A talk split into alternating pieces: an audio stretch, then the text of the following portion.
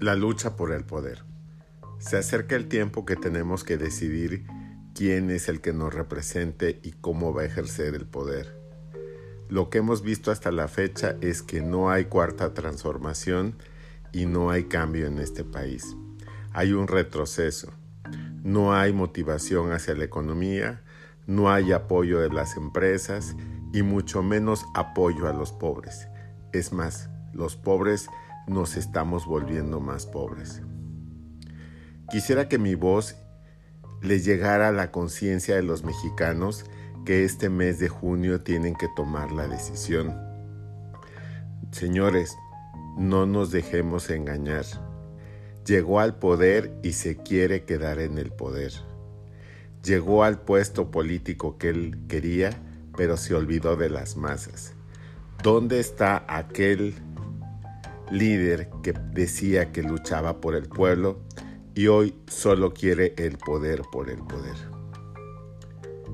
Me da miedo porque suena a lo que está pasando en otros países de Latinoamérica, como lo que está sucediendo actualmente en Colombia, lo que está sucediendo también en Venezuela y lo que está pasando en Cuba.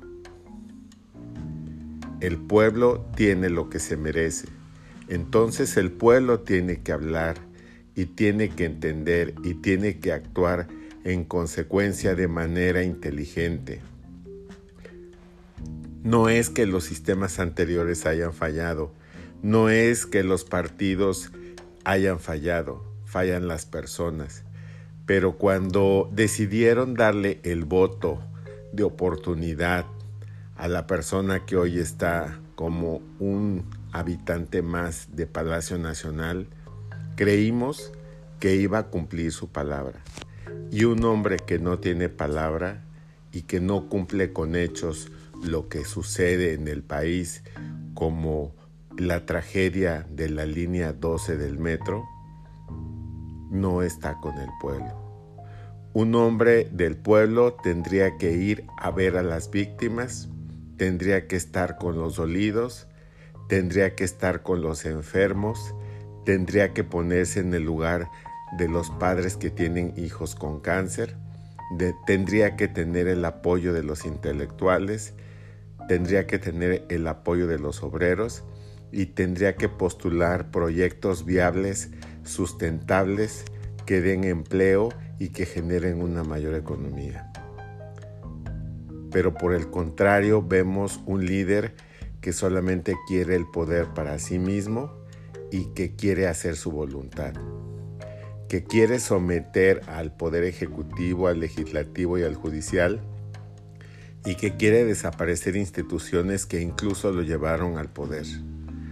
Por eso mexicanos tenemos que actuar en consecuencia. Y aunque a lo mejor pensemos que los partidos anteriores no son los más indicados, tenemos que recapitular para volver a ser de México lo que México necesita ser. Es penoso ver cómo un hombre engaña al pueblo porque no está con el pueblo. ¿Quieren más? se va a perpetuar en el poder si no tomamos decisión este junio de 2021. Hasta pronto.